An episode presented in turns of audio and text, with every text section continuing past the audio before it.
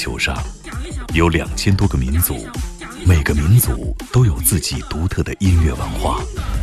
在这些声音背后，蕴含着多少人类对土地和天空的热爱？又有着怎样动人心魄的故事？感受地球声音脉搏，探索炫目音乐世界。行走的耳朵，主持刘健、阿飞。讲一讲，讲一讲。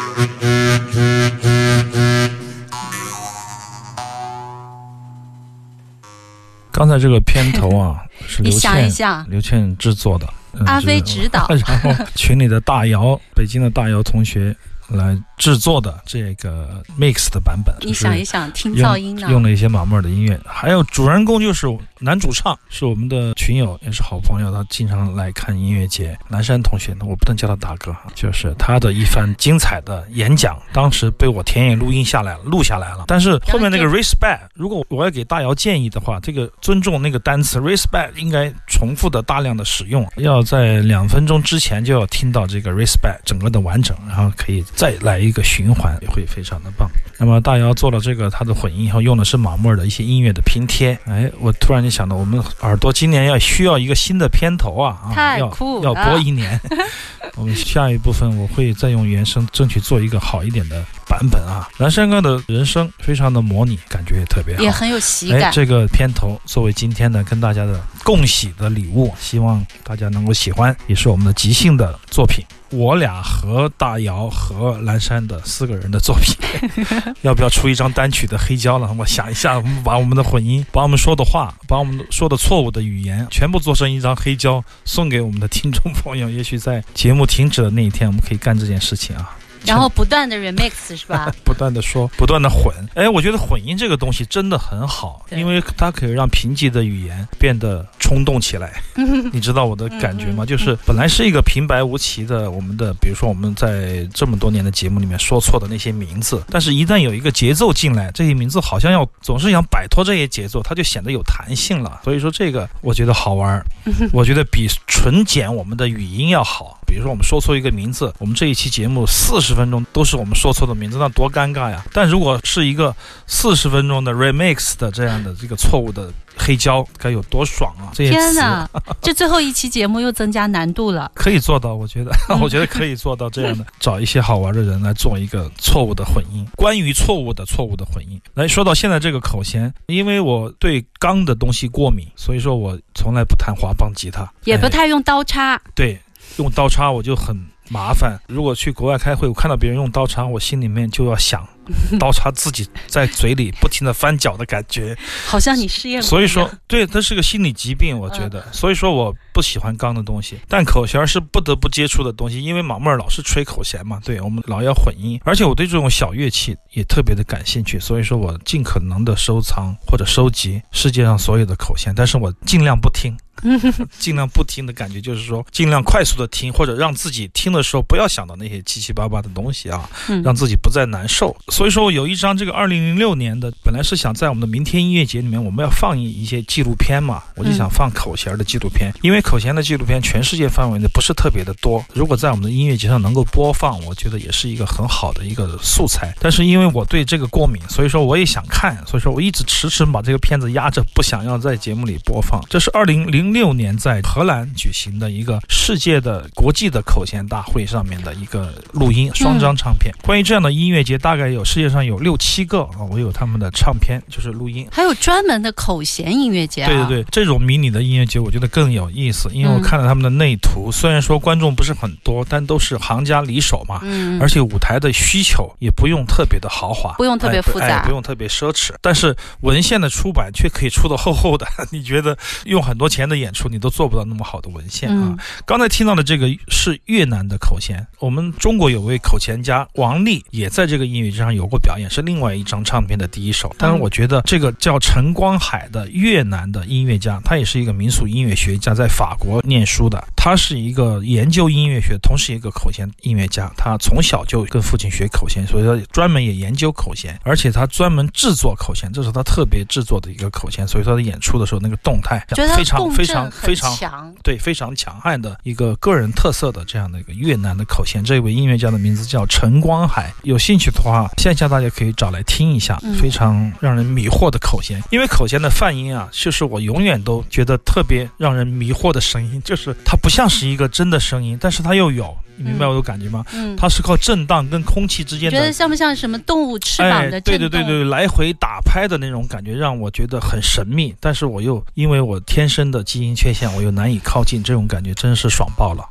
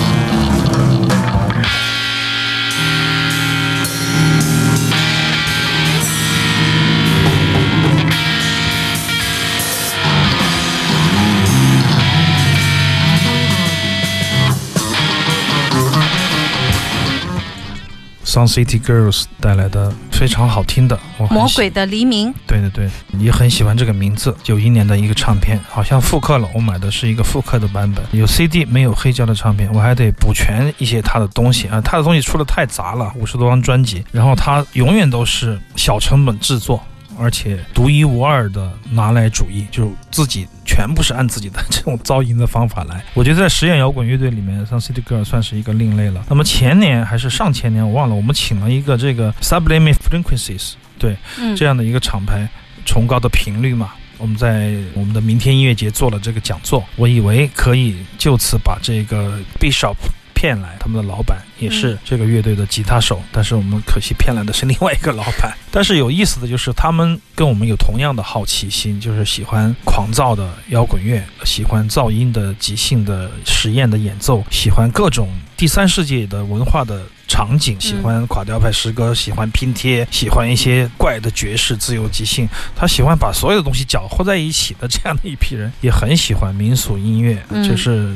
我找到了一种我们之间共同拥有的一些怪癖，所以说几乎就不用去别人介绍，你就可以直接进入他们的世界，可以知道他们在做什么，他们的厂牌、他们的 DIY、他们那么多的那种假出版、真出版你也搞不清楚的时候，他就根本就玩不过来的这样的一个玩票的组织。我觉得 Sun City Girl 就是这样的一个玩法，非常的敬佩，也想继续在挖掘他们更多的出版，也有可能在我们身边有一帮这样的人，他们也可以做同样的事情，也说不定。期待着这样的人出现，因为如果有这样的一些人一起来干一些事情，会非常爽，可以一直干到五十年以后。